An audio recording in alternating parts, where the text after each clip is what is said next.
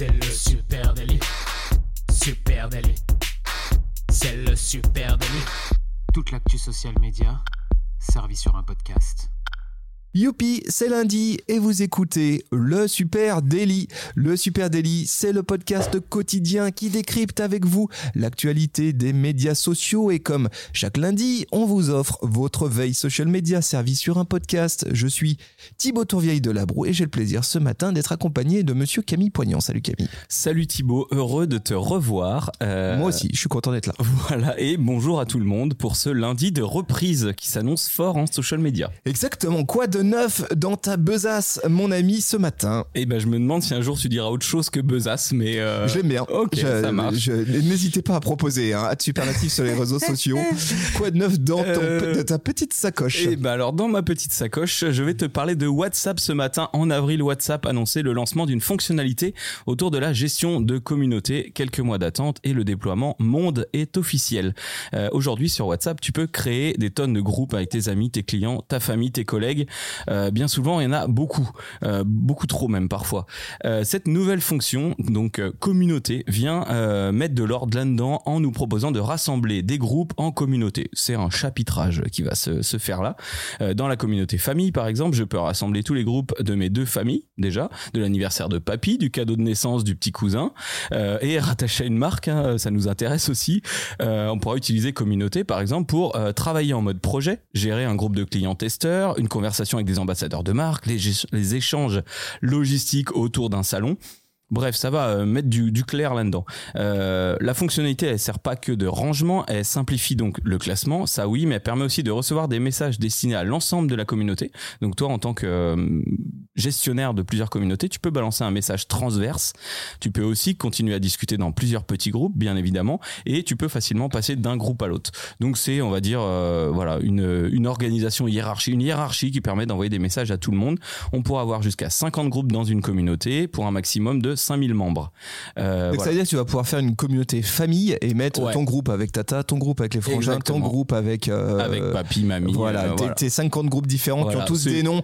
Euh, anniversaire maman 50 Ah, ans alors qu'on en a 65 maintenant. Comme ça, ce dossier-là, tu l'ouvres jamais, tu vois. Voilà, et tu envoies à tout le monde le message, comme ça t'es sûr. Ouais, c'est ça. Et ça arrive potentiellement plusieurs fois d'ailleurs, mais euh, puisque plusieurs oui. groupes, la même personne. Donc concrètement, dans WhatsApp, tu vas sur nouvelle discussion et nouvelle communauté, et ça te permet d'organiser tout ça. Ok, Voilà. intéressant, intéressant. Je, moi, ramener, à une, penche. ramener à une marque, je trouve que c'est pas mal. hein. Je m'y penche de plus en plus pour des marques. Euh, J'ai deux trois idées là, donc euh, je pense que ça peut être intéressant pour des groupes de testeurs ou clients Avec, un bug toujours pour une marque, c'est qu'il te faut un numéro de portable associé, un numéro de mobile. Oui. Voilà, ça c'est quand même le. Bah, au final, tout comme euh, un compte Instagram pour le sécuriser, donc bah. oui, mais que là, il est affichable et lisible, on peut t'appeler Ouais. en fait. Ouais, c'est vrai. Voilà, c'est ça le petit bémol. Ouais. C'est vrai. Voilà. Euh, donc ça peut pas être le portable du patron. D'ailleurs, au falloir- passage, Aurélien s'est fait envoyer des messages par une personne, euh, comme ça, sur une, une- la publication d'un d'un compte de marque, parce que à une époque, il avait rattaché son compte WhatsApp et euh, voilà, sur une publication, il y avait la possibilité de lui écrire en direct. Ah, D'accord, et c'est qu'est-ce que c'est que sur histoire Facebook. Euh, allez, euh, petite news de mon côté avec euh, Instagram. Instagram qui a décidé de modifier sa version desktop. Alors c'est une micro news, mais je, je trouvais intéressant quand même d'en parler ce matin. hein. Euh, je sais pas si toi tu es utilisateur Oui. de cette version desktop. Oui, souvent euh, pour aller euh, chercher des exemples et tout, euh, et pour faire des prêts, et puis pour regarder d'un autre œil. Ouais, je suis d'accord. Bah moi aussi, plus ça va, plus je, je, je passe de temps en fait étrangement sur cette version de desktop. Alors sans doute avec un autre moment de consommation Oui. euh, qui est au plutôt au bureau euh, en mode très statique. euh, voilà, je regarde et là je prends plus de temps aussi pour regarder le contenu. Eh bien, Instagram a modifié son interface pour votre version ordinateur fixe, version desktop. Cette nouvelle interface, elle intègre désormais une barre latérale sur le côté gauche de votre écran. Ça ressemble beaucoup à la version euh, desktop de Twitter ou la version desktop de TikTok. C'est-à-dire, j'ai mon contenu euh, dans une grande colonne Ah, centrale. mais oui, je l'ai vu. Et puis j'ai une barre à gauche avec mon menu. Et dans cette barre de menu, on retrouve les liens vers euh, le menu de recherche, euh, les MP, les notifications, la création de posts, etc. Parce que rappelons que la version desktop d'Instagram, elle n'est pas si anecdotique que ça, si je peux me permettre, elle offre la possibilité de publier des photos, des vidéos depuis son ordinateur, ce qui peut Mhm. s'avérer quand même assez cool, d'accéder aussi à ses messages euh, privés ou de visionner des vidéos en direct. Et dans ce cadre-là, je trouve par exemple que c'est un mode de consommation plutôt intéressant parce que t'as- ton image est plus grande et tu as plus d'espace, plus de qualité, on va dire, Mhm. pour la regarder. Euh, certains comptes euh, ont aussi la possibilité de diffuser en direct, hein, on en avait déjà parlé, via la version desktop en utilisant une application tierce. Euh, on pense notamment à Streamlab ou à hum, quoi, OBS Ouais. euh, qui euh, se plug sur ton compte Instagram et qui te permettent depuis ta version desktop de streamer un vrai stream en multicaméra, etc. Alors nous, on n'y a malheureusement toujours pas accès, hein, Adam, si tu nous écoutes, euh, parce qu'on aurait grand plaisir à diffuser ce qu'on diffuse sur Twitch, sur Instagram le matin, ce qui, ce qui du coup est possible. C'est clair. Une de mes fonctions préférées quand même de cette version desktop, ça reste la page enregistrement. Je trouve que enregistrement, c'est une fonction qui est complètement sous-cotée euh, sous, euh, sur Instagram et qui pourtant s'avère très précieuse. Euh, quand tu euh, es sur mobile et que tu trouves un contenu intéressant, tu peux cliquer euh, sur les trois petits points en, en haut à droite, l'enregistrer dans une collection.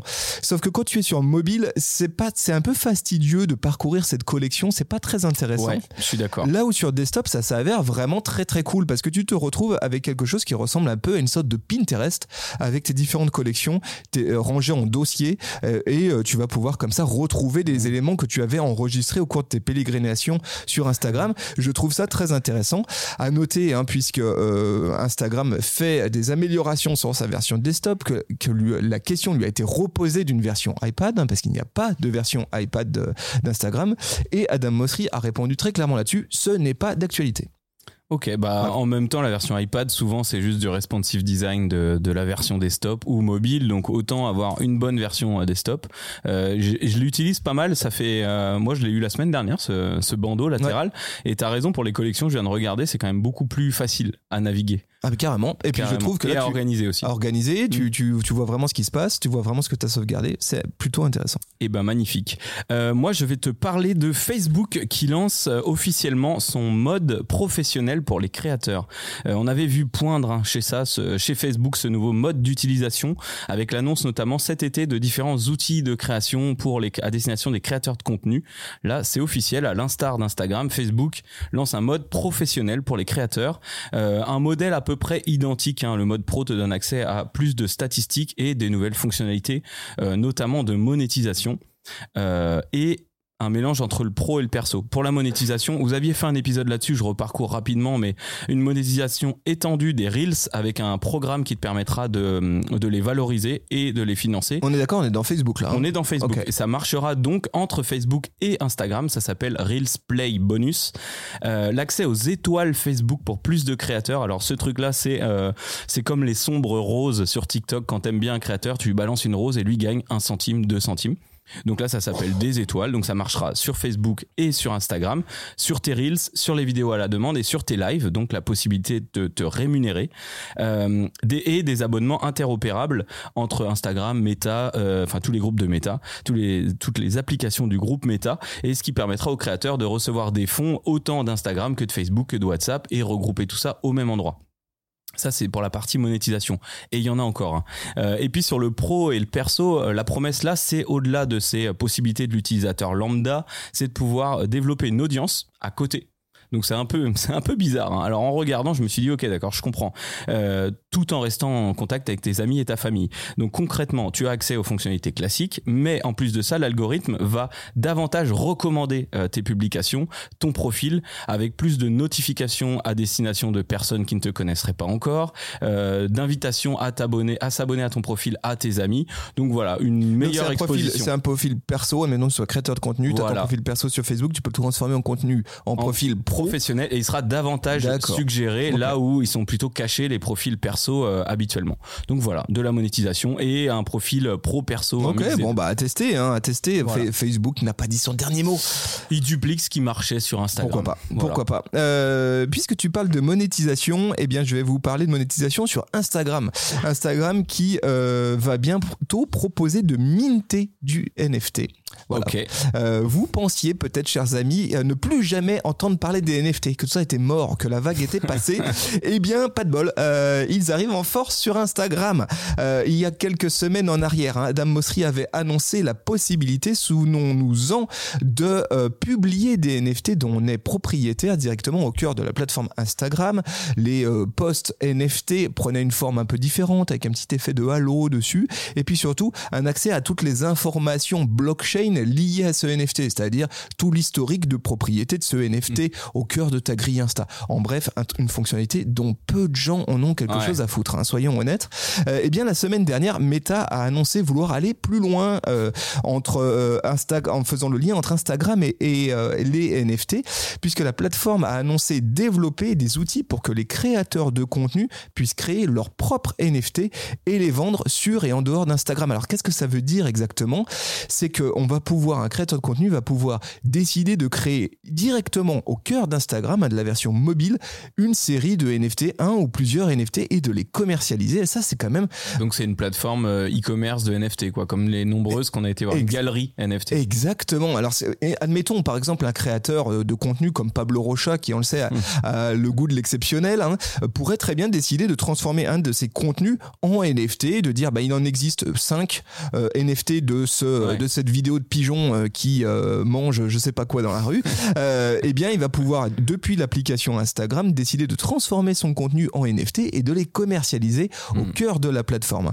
Cette annonce, elle s'intègre au milieu du programme plus vaste dont tu viens de parler du groupe Meta pour développer des moyens de rémunération à l'attention des créateurs de contenu. Et on voit que là, il pourrait peut-être y avoir une opportunité hein, pour les créateurs de contenu. Euh, Qu'est-ce qu'on y apprend d'autre? On y apprend dans ce communiqué, hein, je vous mets le lien en note de cet épisode si vous voulez creuser, on apprend donc que Meta s'associe à une blockchain qui s'appelle Polygon, qui est une blockchain assez euh, connue, euh, qui euh, va proposer au cœur d'Instagram eh bien, des outils permettant de transformer un contenu en NFT. Ça, c'est quand même assez novateur. C'est Moi, un cryptage en fait euh, monétaire de ton contenu. Exactement. Et, euh, et, et à ce titre, ben, du coup, le réseau social entre en concurrence directe avec, comme tu l'as dit, les, les galeries euh, de NFT, les fameux euh, OpenSea, hein, par Ouais. exemple, euh, qui est leader aujourd'hui sur ce marché-là, avec sans doute un mode de production de NFT encore plus simplifié qu'OpenSea. Peut-être, peut-être que le groupe Meta touche quelque chose du doigt à, à cet endroit. Ben, euh, moi, tu me parles de NFT, alors j'ai vu passer la news et je me dis, ah tiens, ça existe encore ce truc. Euh, c'est vrai qu'on en entend beaucoup moins parler. Bon, on verra si ça fonctionne, hein. c'est une, c'est une bonne idée. Euh, puisque tu me parlais de course à pied, Thibaut, je vais, te, euh, je vais euh, faire une très belle transition avec Snapchat et Strava. hein.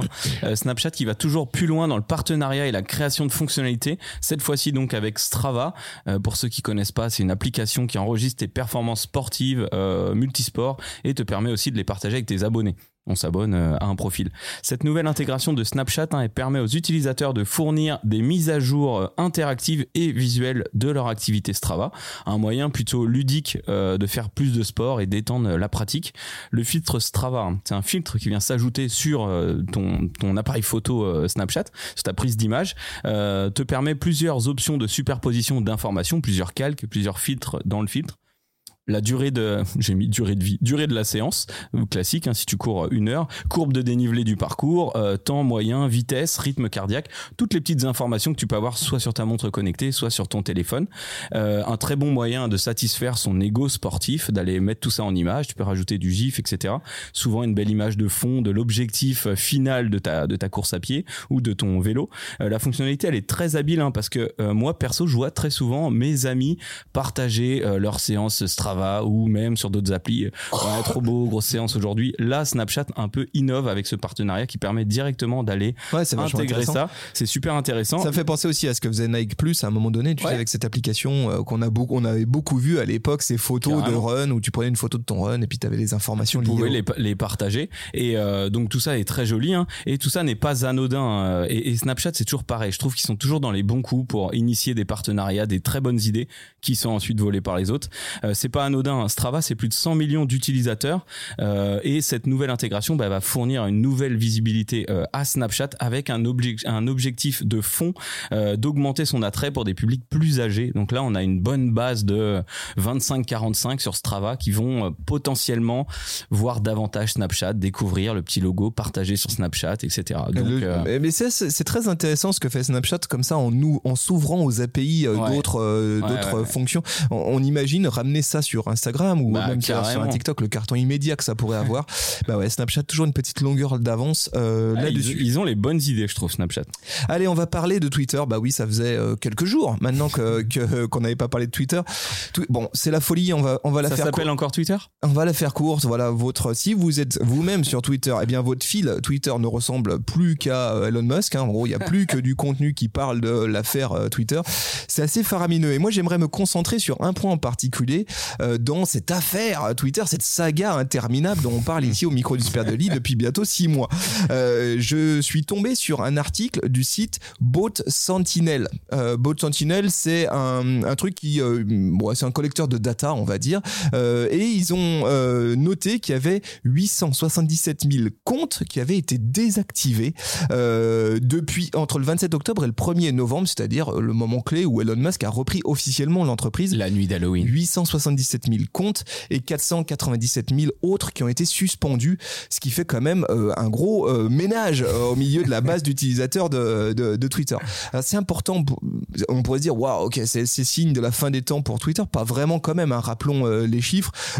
Twitter, c'est à peu près 275 millions d'utilisateurs. J'ai envie de dire que Oui, c'est 275 maigre par rapport aux autres plateformes. euh, 260 donc et au milieu bah du coup ces départs c'est un peu euh, ils sont pas si alarmants que ça hein. Mm. ça représente moins d'un pour cent de la plateforme c'est pas c'est 0,5% c'est pas si euh, ouf que ça ce qui est davantage alarmant pour Elon Musk euh, et sa bande c'est le départ des annonceurs et ça ça devient un peu Mm. flippant pour euh, Elon il l'avait peut-être pas vu comme ça le truc Euh, une perte importante d'annonceurs est euh, vraisemblablement à prévoir dans les semaines qui viennent notamment en raison de cette première perte et puis aussi de la personnalité extrêmement clivante d'Elon Musk. Il y a déjà un certain nombre d'annonceurs qui se sont barrés, des annonceurs de premier plan.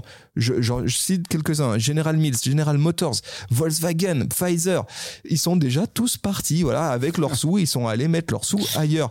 Et pourquoi? Bah Parce que Twitter est devenu un espace trop risqué. Mm. Euh, c'est plus un espace de safe brand. À, à- à se demander si ça l'a été un jour, mais alors là, plus du tout euh, depuis euh, l'arrivée d'Elon Musk. Et euh, Elon Musk qui s'est exprimé ce week-end sur ce sujet. Hein, et selon lui, bah, tout ça c'est une cabale, évidemment. Euh, tout ça c'est la faute aux activistes. Voilà, les activistes qui font pression sur les marques. euh, et euh, qui sont en train de lui manger le sucre sur le dos. Mais il semblerait qu'il n'ait pas tout à fait tort pour une fois, euh, Elon Musk, hein, euh, puisque des organisations telles que la Ligue anti-diffamation, la Free Press, euh, la GLAAD, qui sont autant d'organisations qui euh, traitent du sujet des droits de l'homme et de la liberté d'expression, ont intensifié récemment leur campagne de pression auprès des grands annonceurs pour leur demander de se retirer de, de Twitter. Euh, et les groupes qui ont quitté la plateforme jusqu'à présent, ils ont tous souligné qu'effectivement, les licenciements massifs qui ont eu lieu vendredi dernier euh, du personnel de Twitter euh, ont été un facteur clé dans leur prise de décision. Oui, oui, oui. Euh, et ils évoquent notamment la crainte que les coupes de Musk ne rendent la politique d'intégrité euh, de Twitter euh, affaiblie, et Mm. notamment aujourd'hui en pleine élection, euh, président, euh, élection américaine. Ils sont tous un peu flippés de se retrouver au milieu d'un scandale. En gros, chez Twitter, ça, ça pue de un peu tous les côtés et ils préfèrent ne pas se mêler à tout Les ça. rats quittent le navire. Et euh, on en parlait avec Adjan mercredi. Un des autres facteurs aussi, hein, c'est que Elon Musk a annoncé que euh, à l'avenir, il aimerait que les, la- le chiffre d'affaires de Twitter soit basé à 50% sur les abonnements payants. Après, il a dit rassurez-vous les annonceurs, euh, vous continuerez à bosser. Mais en gros, euh, ça veut dire qu'il y, a- il y a de moins en moins de place Ouais. pour les annonceurs. Donc le risque, c'est que les annonces soient sélectionnées, que des personnes soient moins mises en avant. plus cher. Voilà, donc euh, ça fait un ensemble de choses qui puent hein, globalement pour un Voilà, on n'y voit pas très clair. Euh, ce qu'on va faire, nous, c'est qu'on va pas en parler tout de suite de Twitter. On va se prendre un petit peu de temps pour digérer Ouais. euh, cette affaire Twitter et puis on fera un point d'ici quelques semaines. Au passage, Jack Dorsey a annoncé la création d'un autre réseau un peu similaire à Twitter hier. Alors j'en ai pas parlé, mais j'ai vu j'ai vu passer ça. Donc voilà. Est-ce qu'on a fait le tour? Ouais, on a fait le tour. Bon, les amis, on est là tous les, tous les matins à 9h du mat sur Twitch et puis aussi sur Twitter Spaces. Alors vous savez ce que vous pourriez vous faire, c'est vous, vous rendre service en venant nous écouter chaque matin et en nous regardant en direct. Pourquoi? Parce que c'est assez cool. Non seulement on enregistre cet épisode et puis en plus de ça, on a un moment ensemble pour échanger, discuter entre gens qui faisons le social media. Donc on vous donne rendez-vous euh, dès demain 9h du mat sur Twitch. Ça marche et à très vite les amis. Merci Ciao. à vous tous, salut à tous, ciao, bye bye.